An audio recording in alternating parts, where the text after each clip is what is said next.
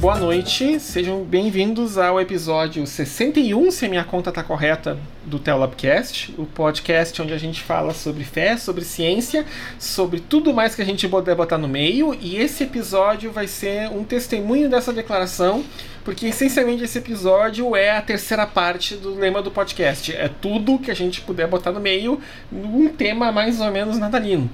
Antes da gente começar, só aquele lembrete de sempre, nós estamos nas redes sociais, nós estamos no Spotify, no Deezer, em outras plataformas de streaming. Vocês podem ver essas informações todas das notas do episódio. Nós temos também uma campanha de apoio modesta e humilde, mas que tem dado para, digamos assim, esse ano foi o primeiro ano do podcast que a gente já conseguiu, digamos assim, pagar aquelas despesas clássicas do podcast, ou seja, hospedagem e a questão do registro do domínio no Brasil com o apoio dos apoiadores. A gente já inclusive mandou uma carta já agradecendo para eles todos, mas eu deixo também aqui o agradecimento em público. Nós também sorteamos um livro entre os apoiadores, cuja ganhadora já foi contatada e o livro já foi comprado e está sendo enviado agora, pelo, não é pelos correios, é por um, outra empresa de logística, para que ela receba direto em casa. Então, assim, agradecer aos apoiadores e se você quiser participar, né, do, do ser um dos apoiadores do podcast, acha que o nosso trabalho presta para alguma coisa, né, tem as informações também nas notas do episódio. Pois bem, né, antes da gente começar, uh, boa noite, Samantha. Boa noite, Cedric. Boa noite, Léo. É, tá tudo bem por aqui, né? Espero que vocês estejam bem também. Boa noite, Léo. Tudo bem contigo? Boa noite. Aqui tudo bem. Tudo em paz, assim, dentro da, das possibilidades, né? Mas tá, tá tudo bem. Eu acho que é, é, tá assim, dentro do, do, do, nosso contexto, tá, tá tudo fluindo da, da melhor forma possível, né? Então tá. Vamos, vamos levando. Que bom, que bom. Né, eu estou indignado. Eu estou indignado por algo que o Léo escreveu no Twitter hoje mais cedo. Hoje é terça-feira só para constar aqui né, na gravação, 21 de dezembro. Em teoria, hoje seria o início de um evento que foi propagado extensivamente pelas igrejas evangélicas durante os anos 90 e parte dos anos 2000.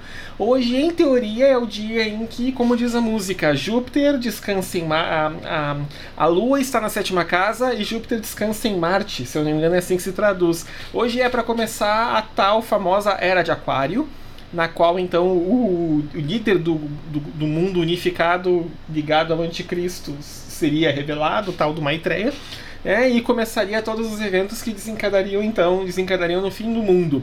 Mas agora são 22h40 da noite de 21 de dezembro de 2020 e so far nothing. Eu estou indignado com isso, porque tocaram o terror em mim em vários jovens da minha época, durante esses anos todos, que o Anticristo, Maitreya, Nova Era, não sei o que, era de aquário para cá, era de aquário para lá, e até agora nada. Eu queria saber de vocês dois, Samantha e Léo.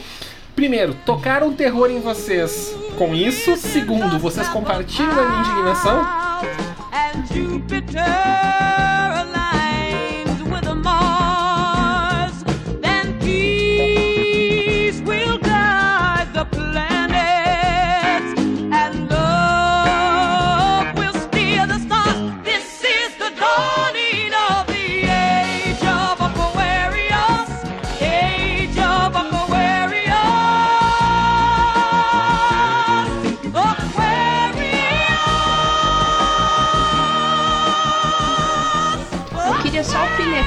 Assim, porque, né, primeiro que a gente é proibido de qualquer coisa de signo quando a gente tá na igreja, né? Mas aí eu tava, esses dias eu tava conversando com umas pessoas, eu falei, gente, primeiro, Reis Magos seguindo uma estrela.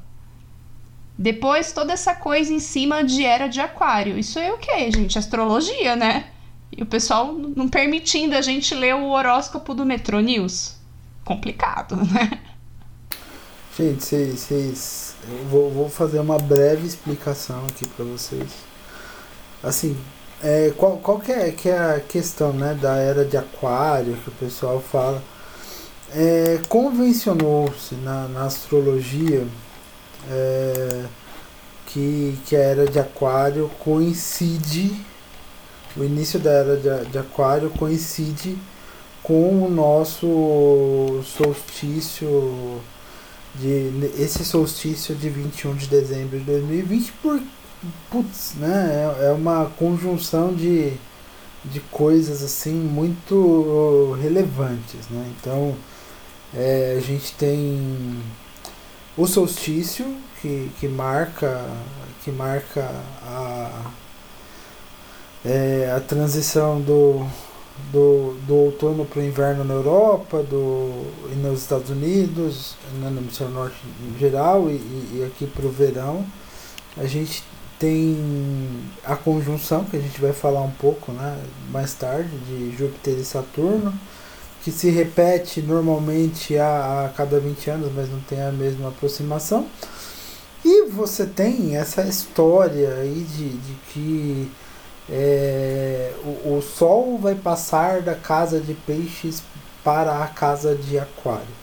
Astronomicamente isso não é verdade. A Samantha também entende bastante astronomia e sabe que isso não é verdade quando a gente fala do Sol passar de uma casa para outra, a gente está falando de um movimento que é um movimento bem difícil de explicar num podcast, que é o movimento de precessão da Terra, que é um movimento que a Terra faz aproximadamente a cada 26 mil anos, um pouquinho menos aí, 25.800, 25.800 e alguma coisa. E esse movimento é, é, é, um, é um movimento que qual, qual que é a lógica desse movimento? É como se a Terra ela girasse de, de, de certa maneira como se, como se ela fosse um, um peão ou, um, ou uma, é um giro mais ou menos cônico que é diferente do movimento de rotação e de translação.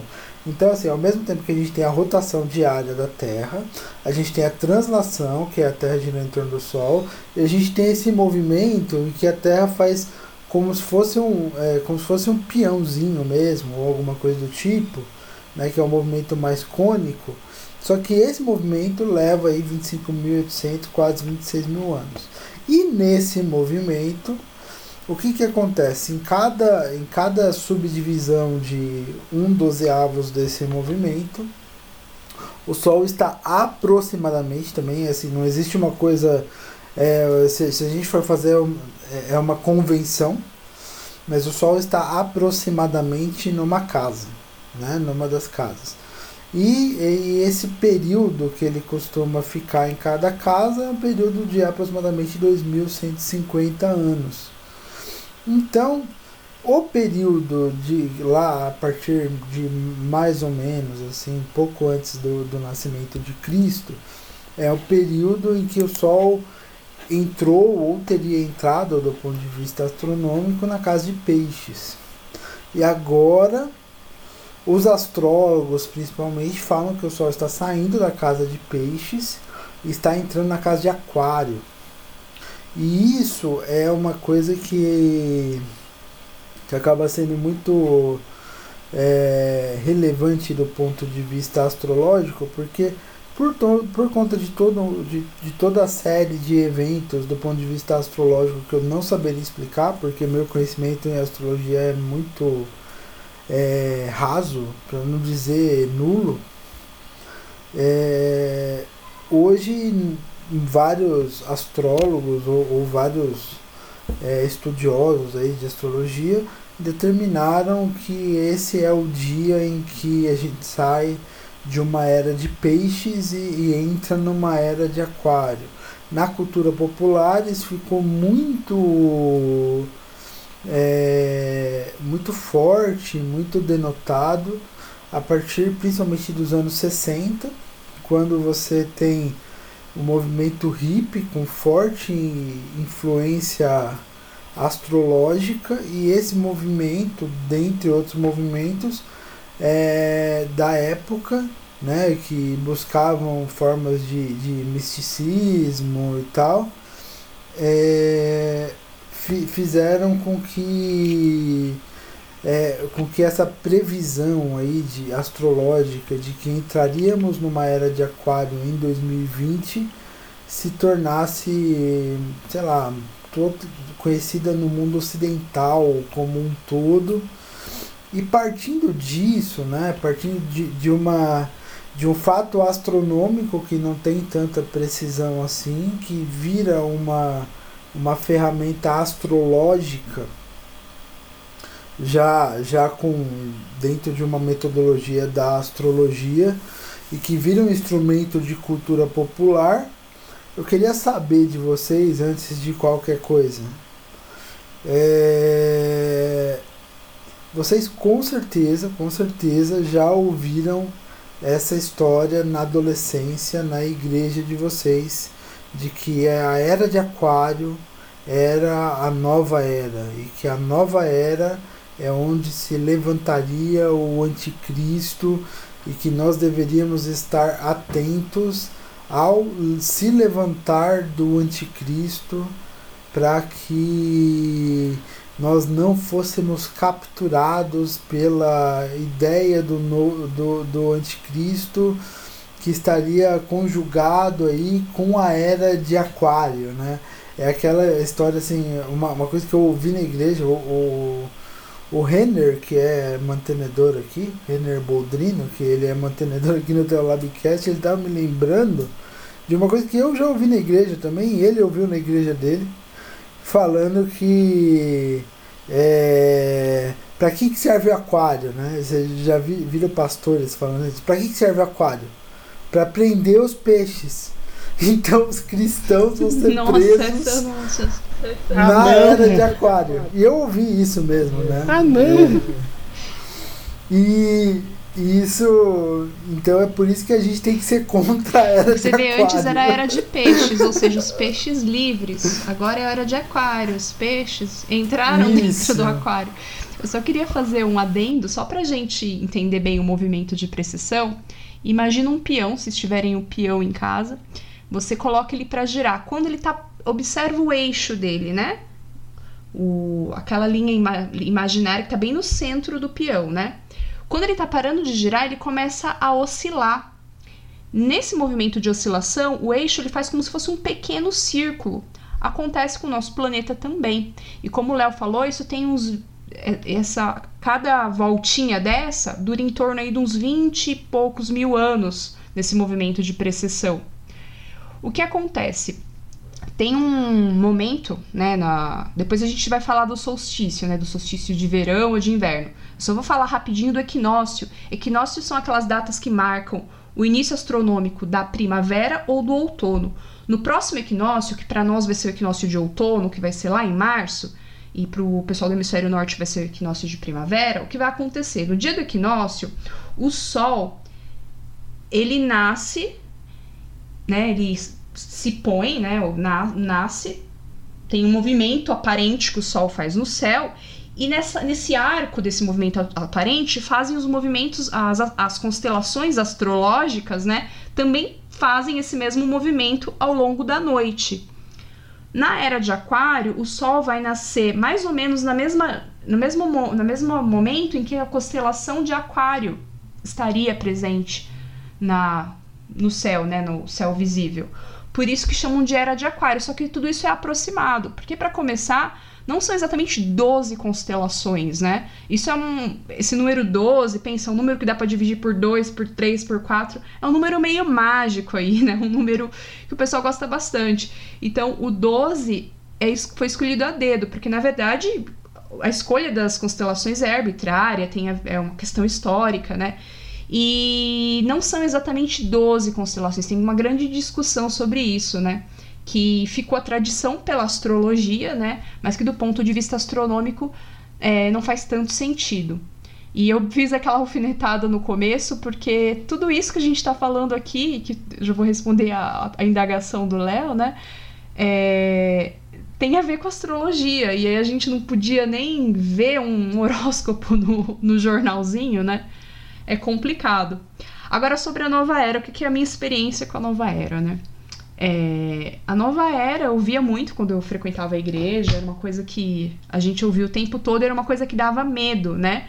Porque a gente associava com o retorno de, de, da volta de Cristo, com aquela história de aquela preocupação com os nossos pecados, com as pessoas que nós não evangelizamos.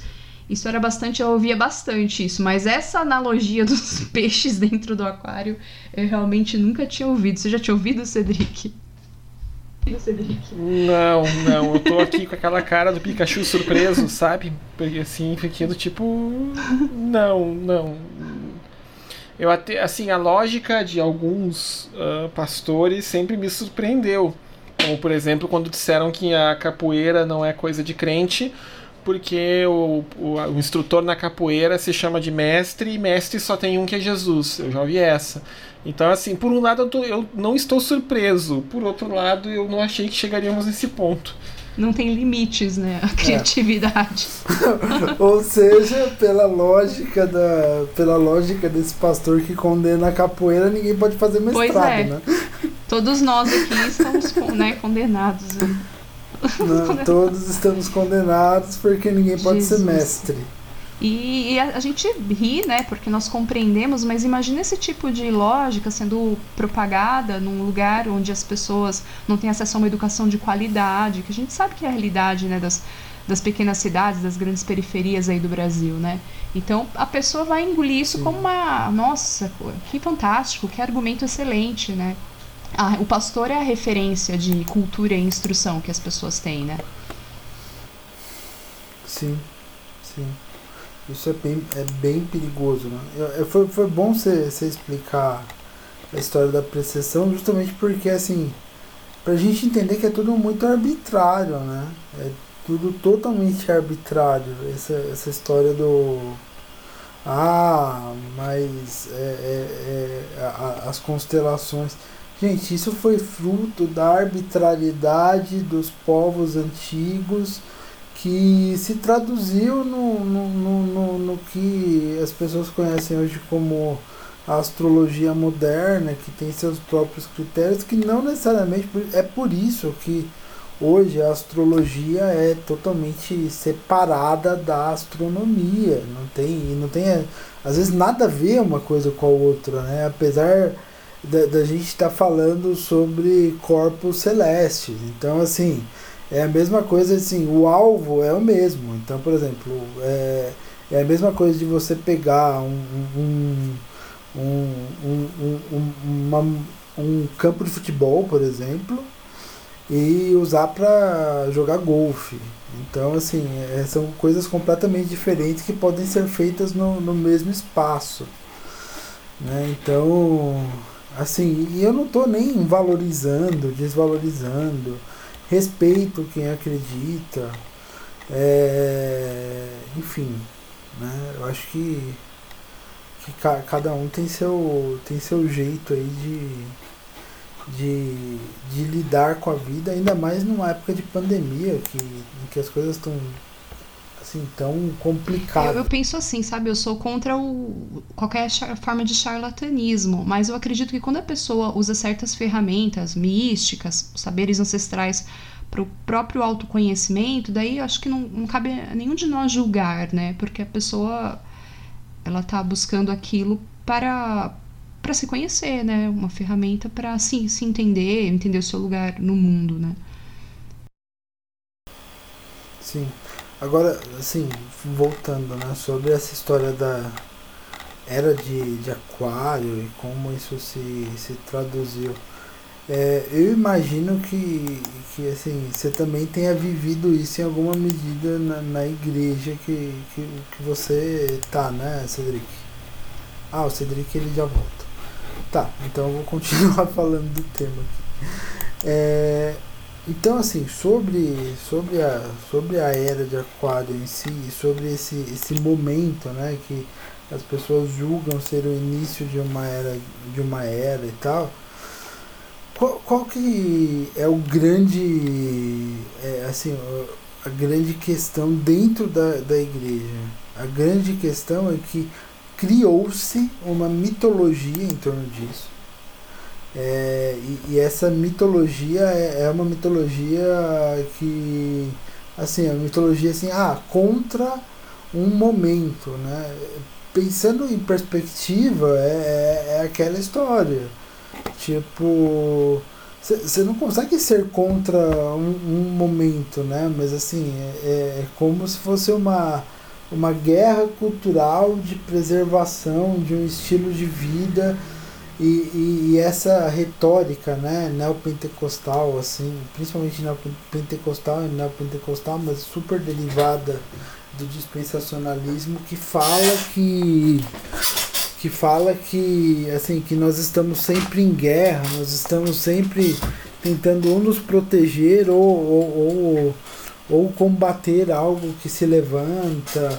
E, e, e talvez nesse caso assim seria uma a maior das guerras porque é, é uma era, né? E é o fim de uma era. Então, e as pessoas estavam esperando o levantamento do anticristo como pessoa, a volta do Cristo como pessoa.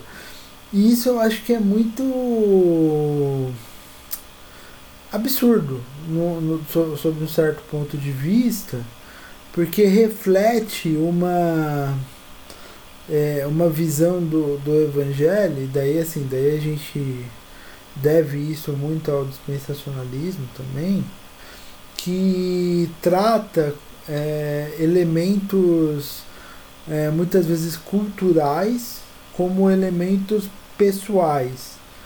Assim, não que não possa ver, mas é, o, o anticristo ao mesmo tempo não existe e está entre nós. Da mesma maneira que Cristo, ao mesmo tempo, é, é, não voltou e está entre nós. Por quê? Porque o, o anticristo ele é antes de tudo uma cultura. E se a gente for pensar sobre os valores desse mundo, né? Os valores do, do, do indivíduo, do, os valores do, dos propagadores daquilo que é uma cultura é, totalmente é, contrária à, à solidariedade e, e, ao cuidado com os, os, o planeta e os demais irmãos e, e pensar em todas, em todas essas essas questões, não só o anticristo está entre nós, como toda a nossa cultura evoca o anticristo.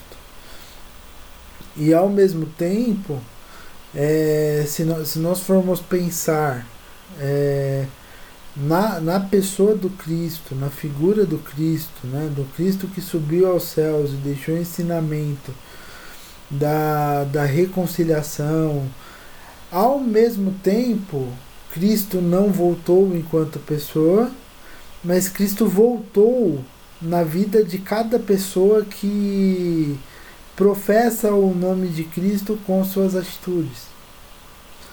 Então, cada pessoa que está no mundo vivendo essa reconciliação, vivendo esse é, vivendo é, essa, esse reino de, dos céus na prática, vivendo esse, esse, esse shalom, né? essa, essa promoção de paz entre os povos e, e, e, a promoção de paz entre Deus e o ser humano, e a promoção de paz entre, entre é, o, o, o ser humano e o resto da criação de Deus Cada uma dessas pessoas representa o Cristo e representa a volta de Cristo.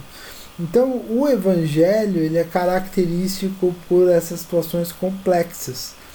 E quando as pessoas elas elas é, não conseguem enxergar essa complexidade do evangelho, o evangelho passa a ser muito frustrante, porque elas só conseguem interpretar o aspecto pessoal das profecias e não o aspecto cultural e geral das profecias. E ao interpretar só o aspecto é, pessoal das profecias, as pessoas elas passam a estar em, em, em uma busca constante e muito frustrante de um anticristo que não vem, porque ele não veio como pessoa, e ao mesmo tempo é uma busca muito frustrante também e muito triste até de um Cristo que não volta. Então é, é, é um, é um evangelho, esse, esse evangelho, esse evangelho que, que, que é espalhado aí por muitas igrejas, que só busca o, o anticristo pessoal e, o, e a volta pessoal do Cristo, é um evangelho que traz uma sensação de frustração muito grande. É um evangelho profundamente decepcionante. E não é à toa que é um evangelho com altíssimo índice de, de desistência. Por quê? Porque quando você se depara com esse evangelho frustrante, com esse evangelho decepcionante, você tem três iniciativas possíveis. A primeira é continuar insistindo e engolindo as frustrações, que e é uma pequena minoria que tem capacidade disso. A segunda é você desistir e não, e não querer mais e não querer mais lidar com isso. E a terceira, que eu acho que talvez seja pior do que desistir, em certo aspecto, é você continuar nominalmente é, crendo nessas promessas, tanto do Cristo quanto do Anticristo, mas utilizá-las para o seu benefício individual. Então a gente passa a, a viver um, um, evangelho extremamente materialista, e não materialista no sentido do Marx, né? mas materialista no sentido do do assim do evangelho como uma ferramenta de benefício individual e de benefício individual material. E daí a gente tem essa essa questão de nos tornarmos reféns das riquezas, nos tornarmos reféns da nossa própria prosperidade. Eu acho que a, a era de Aquário ilustra um pouco isso porque esse, esse frenesi em torno da era de Aquário é muito, ao mesmo tempo que é muito cruel, porque traz, traz uma pressão, inclusive psicológica, dentro da, das igrejas, né? uma, uma, um senso de urgência, um, uma sensação de medo generalizado. É, esse, esse frenesi todo ele é muito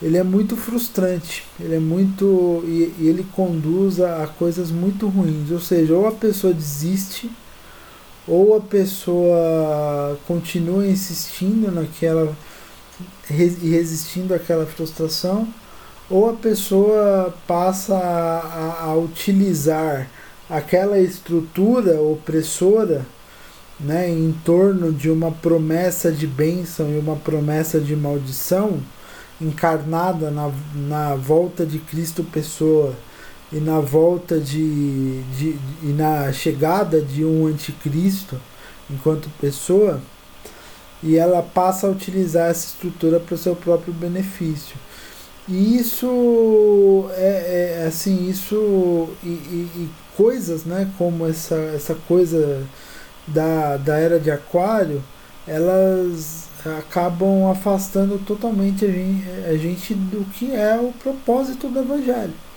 O que, que é o propósito do Evangelho? Que é essa reconciliação, é sermos os promotores dessa reconciliação entre Deus, os homens e a criação, e, e sermos de fato as representações do Cristo retornado nesse mundo da, para combater o anticristo que já está nesse mundo e na sua cultura. Então, assim, é, é, é, um, é um desvio de caminho e, e, e isso acaba, acaba tendo esse aspecto muito negativo que a gente tem que lidar com ele e a gente tem que trabalhar em cima disso para que assim que essas coisas não, não tirem o, o, o nosso propósito principal né, de reconciliação né? E, enfim. Né? E sem contar assim, todo, toda a questão do, do, do misticismo da coisa, né?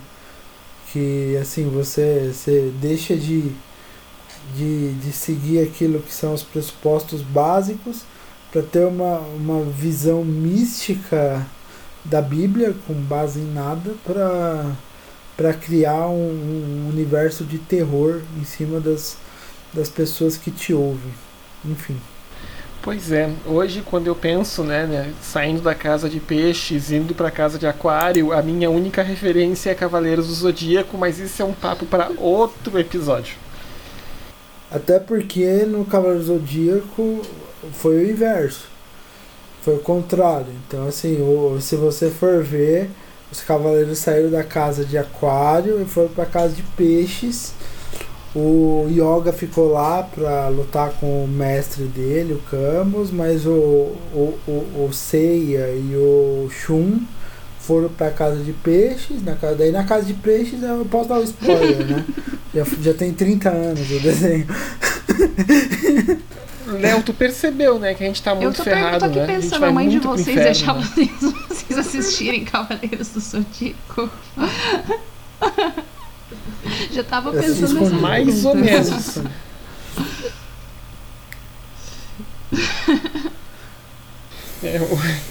É, isso, é, isso é assunto para um outro episódio, porque Cavaleiros do Zodíaco é mais ou menos um samba enredo, né? De escola de samba, né? Mistura uma série de coisas junto, né? Com, né? É, mas ok, vamos, vamos pra frente. Um, o Léo ou queria falar alguma coisa sobre a estrela de Natal, Léo. Também, ah, já que queria. nós estamos em modo aleatório, manda ver. Não, assim, ainda tem a ver, né, com essa história do da era de Aquário, inclusive uma das referências para para os astrólogos para entrar nessa era de Aquário, essa essa conjunção que a gente vê de de Júpiter e Saturno, e que é uma conjunção que normalmente acontece de 20 em 20 anos. Mas na grande maioria das vezes não é uma conjunção tão próxima.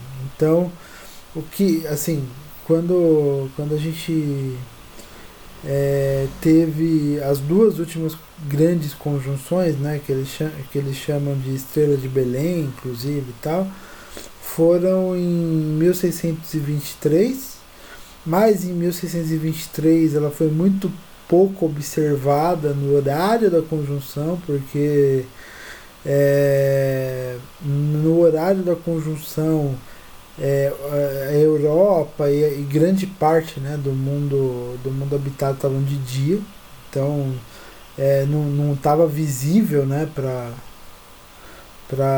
a Europa.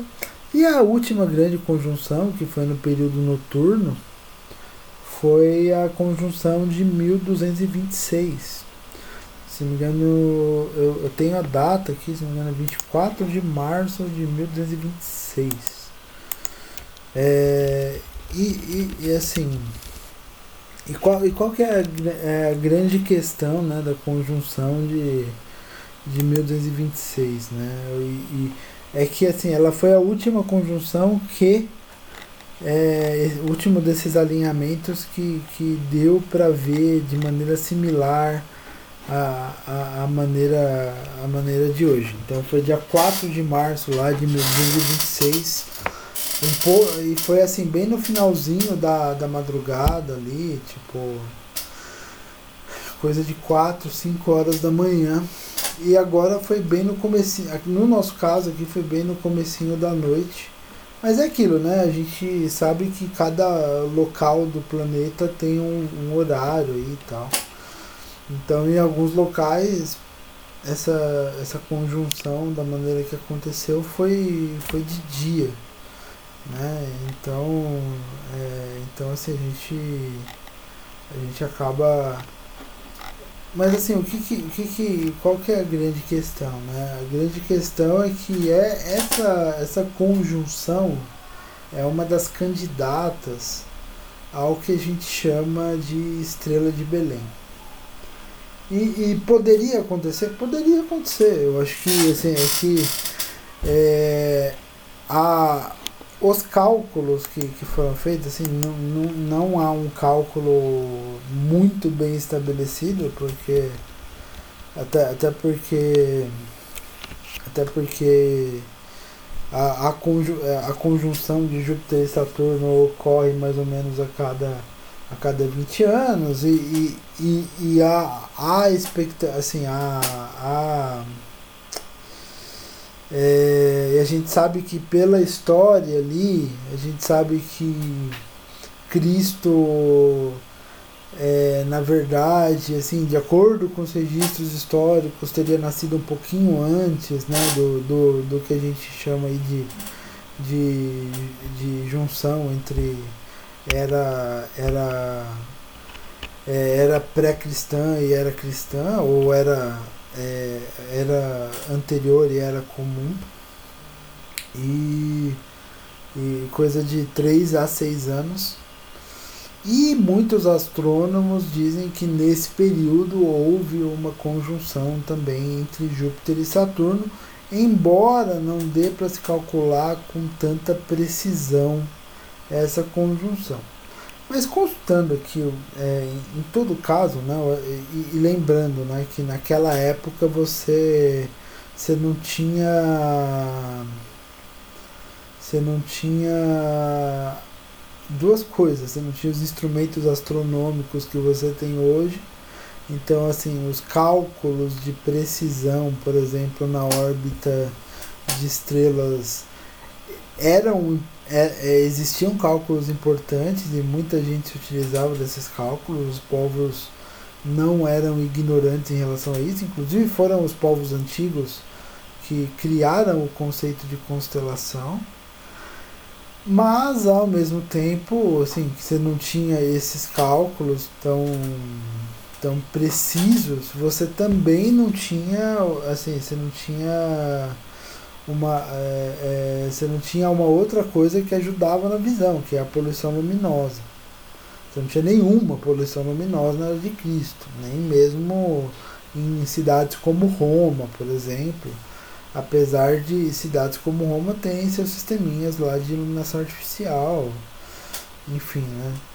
O, e, e assim, então quando acontecia algum evento que nem esse, é, conjunção de Júpiter e Saturno, acaba, acabava sendo muito mais é, pronunciado do que hoje.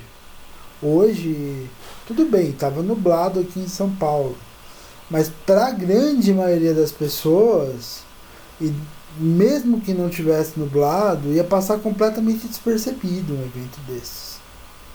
Por quê? Porque as pessoas perderam o hábito de olhar para o céu. As pessoas não, não olham mais para o céu, elas não têm mais essa.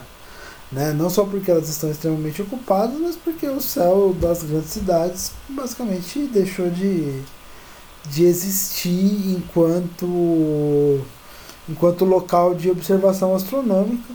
Embora eu tenha que fazer um disclaimer que esse ano, nos momentos mais é, de maior isolamento social da pandemia, o céu de São Paulo estava até um pouquinho mais razoável do que de costume.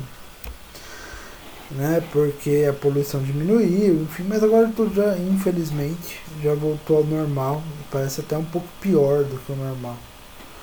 É, e então, assim, você tem toda essa história envolvendo a estrela de Belém, o que faz bastante sentido, porque se os magos estavam vindo do Oriente, a estrela de Belém estava no Oeste.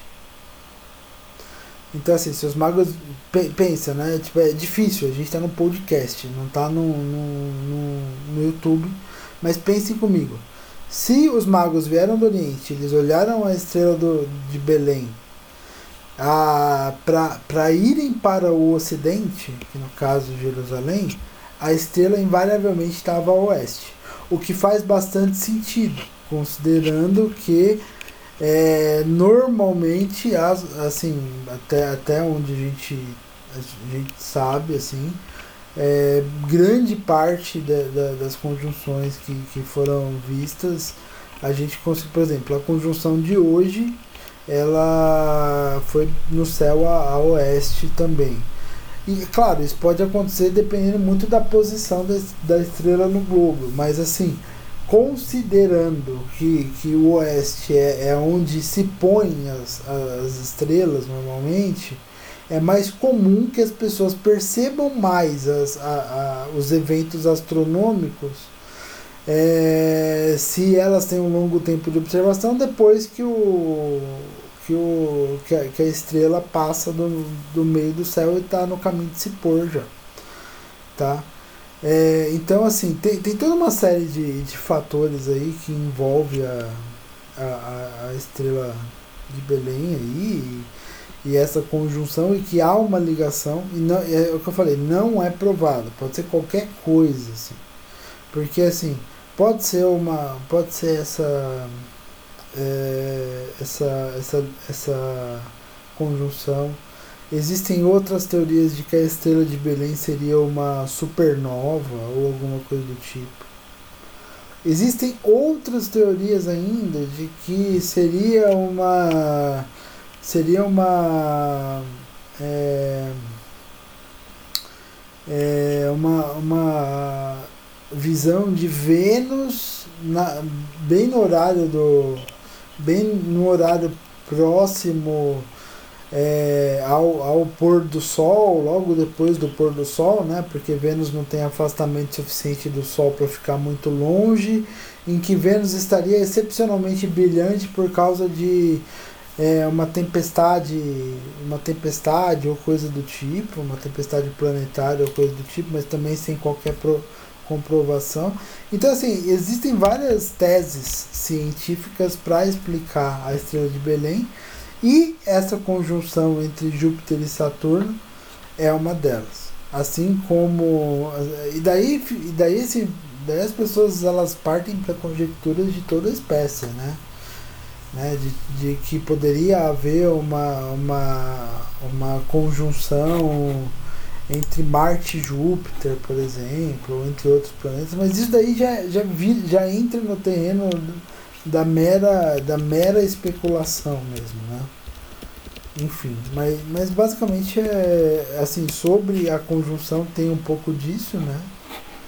E, e, tem, e, tem aquela, e tem aquela história de que de que essas conjunções muito próximas elas representam elas representam momentos dramáticos, né? E, e alguém me lembrou, alguém me lembrou hoje, eu, eu acho que é um rapaz, acho que foi um rapaz chamado Rafael que me lembrou hoje, que na conjunção, na última grande conjunção vista à noite, de 1226, ela aconteceu exatamente sete meses antes da, da morte de São Francisco de Assis. E hoje, por uma enorme coincidência, a gente tem um, um, um, talvez um papa, né, que, que é o único cara que evoca Francisco na história da igreja. Então sugerimos ao senhor Bergoglio que cuide da sua saúde no próximo ano, né? Porque para evitar coincidências como, como essa. Enfim. É isso. Acho que eu falei. Pode falar. Não, tudo bem. Vamos, vamos, vamos seguindo adiante então. Que a gente tem ainda duas outras coisas na pauta, uma minha e a outra da Samantha, porque como eu falei, esse episódio é completamente aleatório. A gente viajou na, nos, pelo cosmos, voltamos para a Terra, falamos de Cavaleiros do Zodíaco, Estrela de Belém, Anticristo e agora vamos falar de Papai Noel. Exatamente, minha gente. Olha só. Uh, essa parte aleatória do episódio vem de uma pergunta que a minha filha me fez. Ela perguntou: Ah, mas o Papai Noel existiu de verdade? Ele é baseado em, em alguma pessoa que realmente existiu? Aí eu tive que fazer uma pequena pesquisa bibliográfica para poder dar para ela a resposta certa, mas uh, Papai Noel, entre aspas, ele é baseado na história de um santo venerado pela igreja, eu sei que a igreja ortodoxa e eu não tenho certeza se a igreja anglicana também, mas eu sei que a igreja ortodoxa eu tenho certeza, que é São Nicolau de Bari. Embora ele não tenha nascido na Itália, ele está enterrado lá agora, né? Porque uh, roubaram os ossos dele depois que ele morreu. Uma história meio louca, mas vamos, vamos contando aos poucos, né? Então, uh, existem uma série de histórias e de milagres atribuídos a, a, São Nicolau, como por exemplo, de quando ele ressuscitou três crianças que tinham sido mortas para serem cozidas por um, por um açougueiro que estava com fome, era uma época de muita fome no, na região onde ele morava. Como também uma outra que ele Uh, daí, inclusive, que vem um dos costumes do Natal, né, que ele, para salvar três uh, moças de acabarem virando uh, prostitutas, porque os, o, pai dela, o pai delas não tinha dinheiro para pagar os dotes para que elas pudessem casar, ele começa a colocar escondidos saquinhos com moedas de, de ouro dentro da casa delas ou algumas histórias dizem que é pela janela, outras dizem que ela é pela chaminé, para que assim o pai consiga ter dinheiro suficiente para pagar o dote, para que elas possam casar e assim não serem obrigadas a irem né, para para a questão da exploração sexual. Mas a história que eu quero contar para vocês é que assim, São Nicolau também é conhecido por ser um santo treteiro. Vamos contar essa história, tá? Ah, é porque até porque inclusive existe uma dúvida histórica que alguns relatos colocam São Nicolau como um dos bispos que estava presente no concílio de Niceia, que foi o concílio convocado pelo imperador Constantino após o, o cristianismo se tornar a religião oficial do império para definir, entre outras coisas, o que, que a gente chama de ortodoxia, ou seja, o que, que é a prática do cristianismo e o que, que não é. Essencialmente fizeram isso para lidar com uma série de heresias e outras ideias divergentes que surgiam na época. Então, durante as discussões desse concílio, uh, um uh, outro participante do concílio levantou para defender uh, a ideia de que Jesus não era do mesma, digamos assim, não é que é tão grande a palavra que eu vou dizer, mas assim, do mesmo nível de grandeza de Deus Pai. E defendia alguns e que defendia mais o que eles chamam de unitarismo em vez do que a gente a, a doutrina da Trindade que é o que boa que é o que o cristianismo. O, né? é o próprio Ário. Né? algumas histórias falam que é o próprio Ário, outras que era um outro bispo. Então varia muito em, em termos do relato. Mas essencialmente, enquanto esse, esse, esse herege defendia a sua, a sua ideia errada, o São Nicolau não se aguentou, levantou, e aí em alguns relatos ele dá um tapa nesse no meio do concílio de Nicéia, e em outros, dizendo que já é o próprio Ário, ele dá um soco na cara do, do outro bispo. Em resumo, né, papai, papai Noel, entre aspas, né, saiu uma porrada né, para defender um ponto que ele considerava né, importante do, do cristianismo. Obviamente isso não ficou por lá, porque assim, porque ele bateu numa outra pessoa na presença do imperador romano, e aí deu ruim, né? Ele foi. ele passou a noite na prisão. E aí, outras histórias que também, cuja. que tem alguns relatos que dizem que aconteceu, outros que não, que ele, enquanto estava preso, ele teve uma visão então da, da Virgem Maria com José e o menino Jesus. E aí, ao ter essa visão, as correntes dele se abrem e ele então ele sai da prisão livre. É, dando meio que dando uma ideia de que, uh, que Jesus estaria do lado dele, validando a questão da Trindade, ou pelo menos endossando o soco na cara que ele deu no Bispo Ário. Vamos deixar essa interpretação aberta, né? Pra, pra, porque em alguns dias eu devo confessar que a ideia de que um santo ortodoxo né, que inspirou várias tradições do Natal, também era conhecido por sentar a porrada em quem não falava coisa direito, às vezes me consola.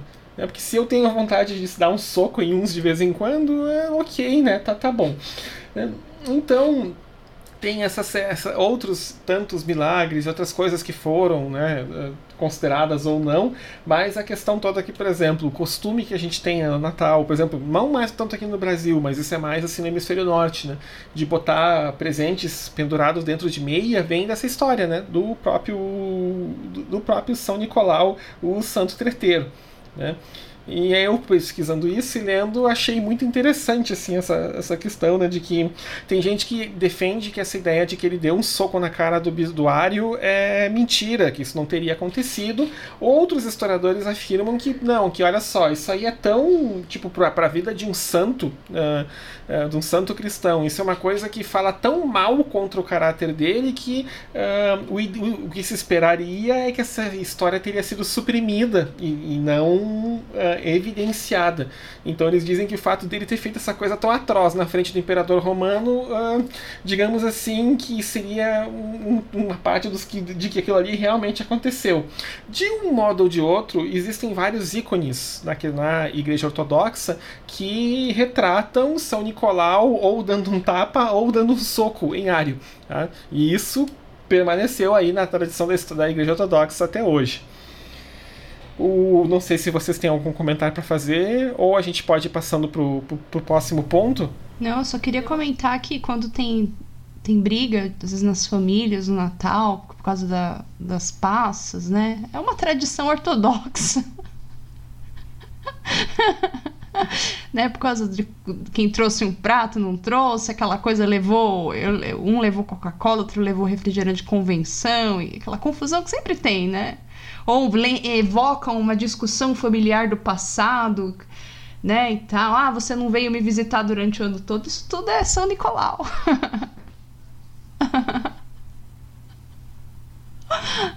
É, falando em tradições, tradições de Natal, a Samantha tinha até uma dica, né? Entre outras coisas, dicas de culinária para passar hoje. Samantha, você que fala aí. É, então, eu tudo começou com um canal que foi até meu marido que me apresentou, que chama Tasting History, que eu vou deixar depois na, nas recomendações do episódio.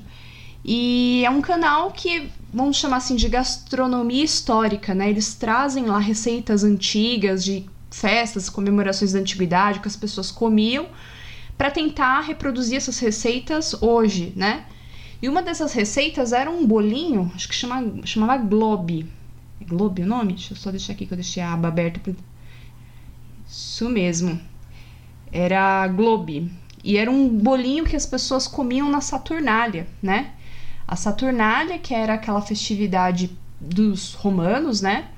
E era uma festividade pagã que acontecia próximo ali o período de solstício de inverno, né? Que é mais ou menos 20 e poucos de dezembro. Né? Na verdade, a festa durava vários dias, mas caía ali o ápice da festa era o mais ou menos o dia 23, que é o dia do sol do solstício de, de, de inverno. O que, que acontece no solstício de inverno, né? Que eu tô pensando no hemisfério norte, lá na lá na, na região do Império Romano, né? O do equinócio de primavera até o solstício de inverno, então ali de setembro até dezembro, lembrando que eu tô pensando no hemisfério norte, o que vai acontecendo? Os dias, a duração do dia claro, o período de sol visível no céu, vai ficando cada vez menor. Quando chega no solstício de inverno, é o dia claro, né? O período de sol visível, o dia claro mais curto do ano. Só que aí, depois do solstício de inverno, os dias vão gradualmente aumentando o seu tamanho, né? Até chegar ao seu máximo tamanho no solstício de verão, que é no meio do ano, lá no hemisfério norte. Então eles também chamavam essa festa aí do, do solstício de inverno, né? de sol invicto. Por quê? Porque todo mundo acha que o sol tá morrendo, porque o dia claro tá ficando curtinho, né? De repente, volta a aumentar. E essa festividade acontecia em vários povos antigos, né? Para os pagãos germânicos era o Yule, né? E cada povo comemorava aí de uma maneira, né? E um do, uma das comemorações comia esse bolinho que eu falei, que chamava Globe, né? Que foi o que me chamou para poder falar sobre isso que era feito de farinha, ricota, e depois ele era, não lembro se ele era assado, vou deixar o link no na, né, no final nas recomendações, e ele era envolto em mel, então parecia ser bem gostoso. Uma pena que eu vi faz pouco tempo essa receita, senão eu ia até tentar fazer, agora com pandemia, mercados cheios, eu, não, eu não, realmente não me arrisco a ir procurar outras coisas, né? É, mas é bem interessante a gente pensar que as pessoas já comemoravam não era o Natal como nós cristãos comemoramos, que foi usurpado, né? Usou essa data já de festividade para poder comemorar o Natal. Já era uma data que as pessoas é, comemoravam mesmo ao longo por todo o Império Romano, então aproveitou esse período para quando a igreja quando o Império Romano se, é, se converteu ao cristianismo, né, já usou esse período aí para poder chamar de festa e chamar de Natal. É, foi uma, uma apropriação né, de, das culturas ali para aproveitar a atenção do povo. E, e é isso, gente. Acho que as pessoas sempre gostaram de comer essa época do ano. a minha conclusão é essa. Samantha, você acha que com o Globe, espero que eu esteja falando corretamente, você acha que não daria mais treta pela pá, em vez de tretar por passa e etc, se todo mundo comesse o Globe, não daria treta no Natal? Ah, eu acho que ia dar, dar treta, talvez, né? Alguém não ia querer mel, ia querer outro tipo de semente. Ou não, né?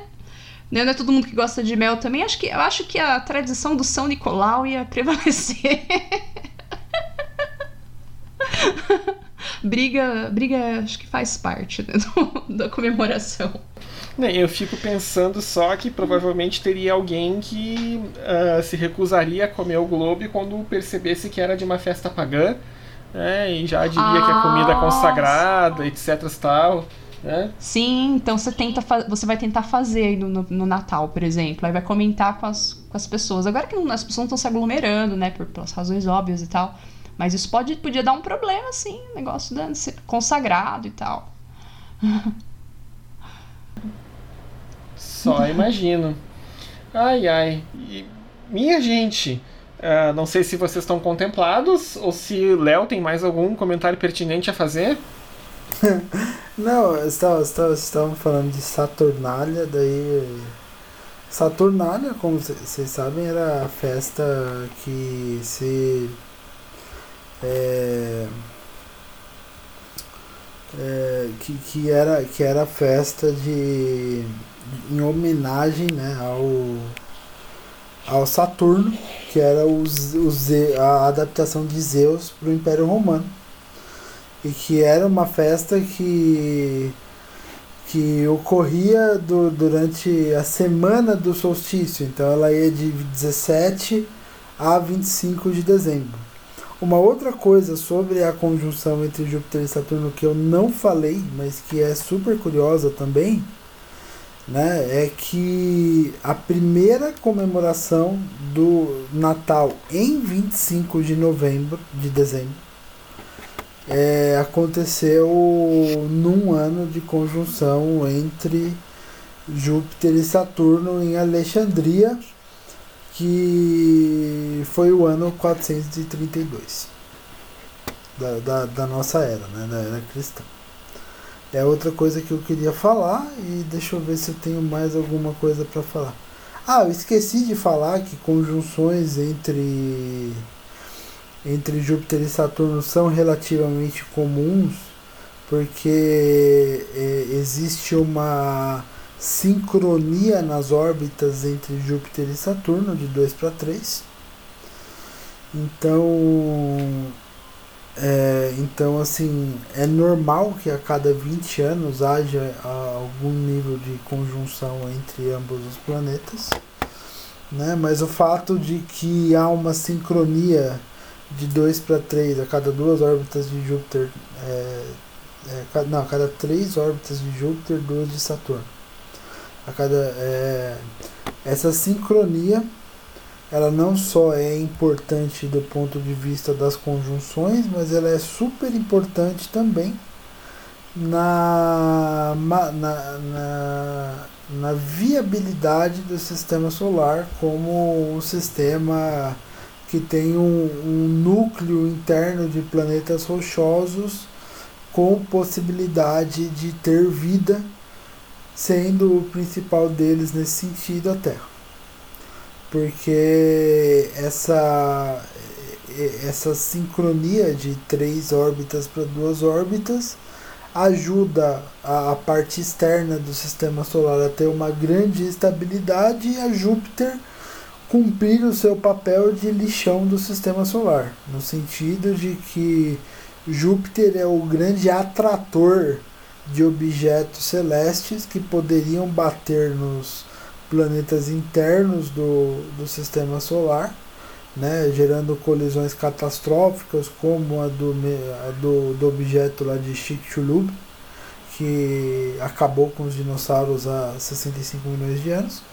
E essas colisões seriam muito mais frequentes se nós não tivéssemos Júpiter fazendo esse papel de lixão Inclusive, se não me engano, na década de 90, agora, se não me engano, foi no, não lembro se foi 94, 95 ou 93, não lembro.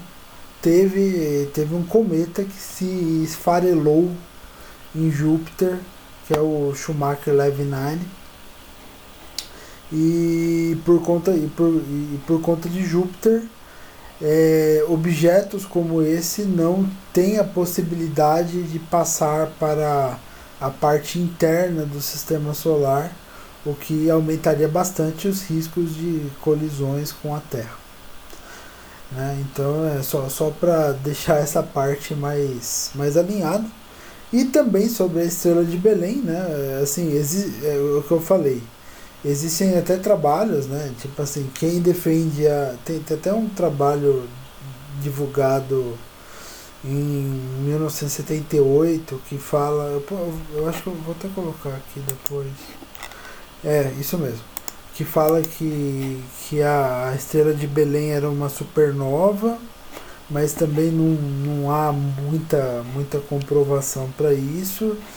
Existem trabalhos que, que falam que, que, a, que essa que essa estrela de Belém foi um alinhamento triplo de Júpiter, Saturno e Marte no céu, ficaram muito próximos ali por volta de, de 6 antes de Cristo, né, que, que, foi, que foi quando houve esse, esse, esse suposto alinhamento aí. Enfim, né, eu vou, vou passar esses dados para vocês. E sobre é, bem, enfim, é só para complementar mesmo.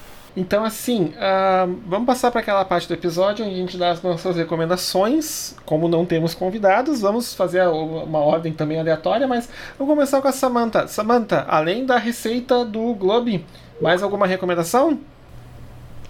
Sim, é esse canal, né, onde tem a receita do Globe, que é o Tasting History, que é um canal muito interessante, né? Acho que eu pelo menos é, tem, tinha muita, tenho, né, muita curiosidade sobre o que as pessoas comiam no passado, qual era a dieta delas.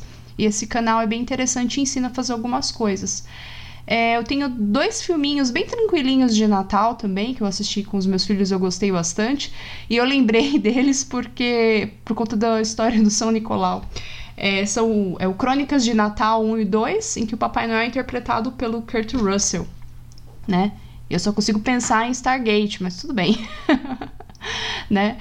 E aí ele é muito, muito legal o, o filme e conta como é que ele conseguiu virar o Papai Noel. Tem toda uma historinha criada ali, fantasiosa, né? Que mistura elementos de lendas com elementos inventados no enredo do filme e tal.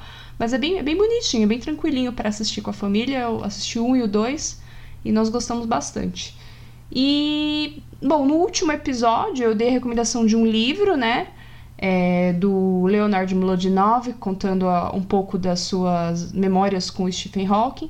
Eu estou reforçando a, a indicação porque vai sair no portal Deviante, né, do SciCast, uma resenha que eu escrevi sobre esse livro. Acho que deve sair até o final dessa semana.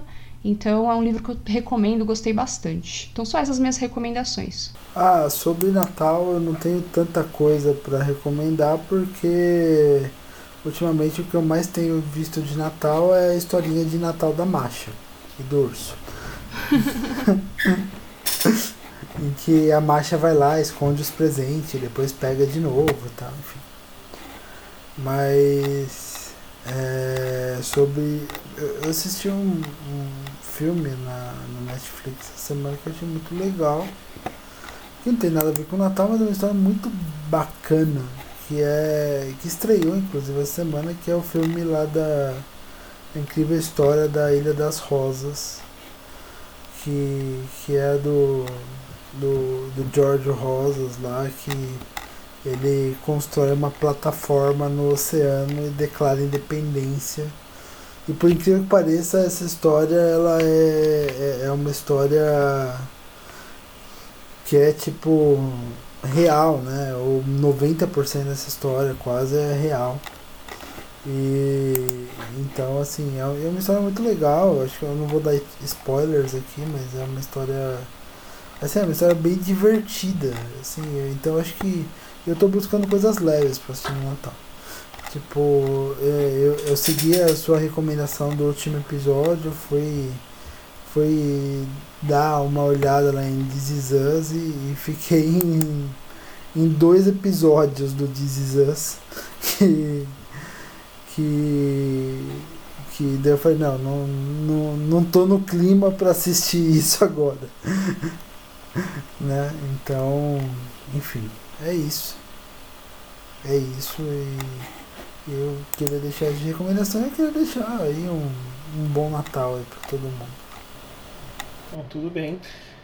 Vou dar minhas recomendações então. Primeiro é de livro. A Samantha, eu acho que dois ou três episódios para trás, ela recomendou um livro que eu também tenho. Eu leio muito com o Lucas e me divirto muito lendo com ele, que é um livro chamado Quem Soltou o Pum? Né, que é um livro que fala da amizade entre um garoto e o seu cachorro, que se chama Pum. Né? Obviamente, o livro é todo sequência de trocadilhos e é muito divertido de ler, porque meu filho acha muito divertido né, os trocadilhos que são feitos com Pum, é aquela história toda. Né? Mas eu descobri que, na verdade, é uma série de livros, Samantha, não sei se tu sabia. Não, não sabia não. Então, olha só, tem Soltei o Pum na escola, Deixei o Pum escapar, o pum e o piriri do vizinho e meu pum e a meleca do meu irmão. Tá? Então tem, tem vários, eles todos na mesma, na mesma sequência, que são, que são, são histórias também do, do cachorro chamado Pum. Também são. Algumas eu consegui ler pela internet, são bem divertidas. Então, como vou dizer? Então tem essa recomendação. A outra recomendação, Léo, se você quer filmes uh, leves de Natal, tu tem a assinatura da Amazon Prime, não tem? Tem. Então, a Amazon Prime está distribuindo no Brasil uh, todos os, ou muitos filmes do catálogo do Hallmark Channel, que é aquele canal nos Estados Unidos que só tem filme de Natal aqueles filmes brancos uhum. e aguinha com açúcar de Natal. Parece que tem uns até que envolve viagem no tempo de Natal. Tá? Então tem a minha surpresa de Natal, trocados pelo Natal, uh, é, o Natal do é o Príncipe de Natal 1, Príncipe de Natal 2, etc, etc. Tem uma trocentos filmes de Natal que é para você né, entrar no clima natalino ou não. Né? Aí fica a sua escolha. Né? E a terceira é, dica que eu dou é uma dica musical. Porque, porque assim, o ano, nós estamos num ano de, de pandemia, mas tem bastante coisa legal saindo em termos de música, coisas que, algumas que tinham sido gravadas ano passado e que foram soltadas esse ano, outras que foram gravadas já mesmo esse ano durante a pandemia. Né? Então, um disco legal que saiu, obviamente é um disco um pouco mais uh, alternativo, então não é exatamente um gosto popular, que é da Laura Virs. Eu já tinha recomendado um outro disco dela há muito tempo, lá nos primeiros episódios do Telopcast. Ela, lançou, ela lançou um disco novo agora em 2020 chamado My Echo. Estava escutando ele hoje de tarde, tá um disco bem legal de escutar. E também uh, uma outra, aí não foi um álbum, é um single que saiu também da cantora de jazz, a Madeleine Perrot, que ela. Uh, uma música chamada Ha Ha Holiday, que é em homenagem aos tios do pavê de Natal. Tá? Então, na verdade, é em homenagem aos comediantes de Natal, mas essencialmente é, é aquela pessoa no Natal que faz a piada de tio do pavê. A música é bem divertida, a letra dela. Também queria deixar, gente, para vocês, uh, a medida do possível, é claro, né, um, uma, uma, uma, passada de Natal e Ano Novo que, na, que a gente consiga passar bem, que nem todo mundo vai poder visitar parentes e familiares em, em casa, então, como é o nosso caso aqui no Rio, então, assim, que vocês consigam passar o Natal de boas e o Ano Novo com a escolha que vocês fizeram, né, de ou não se aglomerar ou tentar se aglomerar com um pouco de cuidado. E agradecer de novo também aos apoiadores do podcast que nos ajudaram aí nesse ano que foi, mesmo com a pandemia, a gente conseguiu ter um ano bem produtivo no podcast. Sim, é verdade. Muitas dificuldades aí que a gente teve, com todos, né? Infelizmente esse ano foi está sendo muito complicado, né? Mas a gente conseguiu gravar e agradeço muito, né, o esforço de cada um de nós para que isso fosse possível. Inclusive esse ano vai quebrar uma das grandes tradições dos últimos anos de família. Porque nos últimos anos, acho que de uns 5 anos pra cá, o meu pai encanou que ele ia trabalhar de Papai Noel. E ele de fato, ele, ele, ele, nos últimos, ele foi decidido e nos últimos três anos ele foi Papai Noel em shopping, inclusive. Sim. E, esse ano ele, por conta da pandemia, ele não, não fez nenhum trabalho de Papai Noel ou coisa do tipo. Espera voltar no ano que vem. Mas é, enfim, né? Foi um foi um baque aí para todo mundo, né? Mas espero que antes de tudo todos estejam bem, as famílias de todos vocês estejam bem. É, vai ser um Natal triste para muita gente. Eu acho que muita gente perdeu seus familiares esse ano. E enfim. É, eu, eu acho que que a gente tem que também ter, ter essa, esse momento de consternação, né? Para as pessoas que, que se foram esse ano, mas que todos possam passar o Natal bem, né? Que todos possam passar o Natal dentro das possibilidades bem. É, eu acho que assim, até mesmo gratos, porque a gente de alguma forma conseguiu sobreviver a esse ano de pandemia, esse ano horrível para tanta gente, que a gente perdeu tanto, a gente perdeu tanta gente. É isso. E, bem, é, é, que vocês também fiquem bem. Bom Natal para vocês, Cedric, Samantha, que vocês possam celebrar de forma limitada, claro, né? Por, to, por conta de todo o nosso contexto, mas que todos nós possamos celebrar Natal. Obrigado, Léo. Amém. Que tomara que todos nós consigamos de, de alguma maneira aí. Então tá, minha gente. Esse foi mais um episódio do Telopcast, o último episódio do ano aí de 2020. Vamos tirar umas merecidas férias agora aí no início deste ano.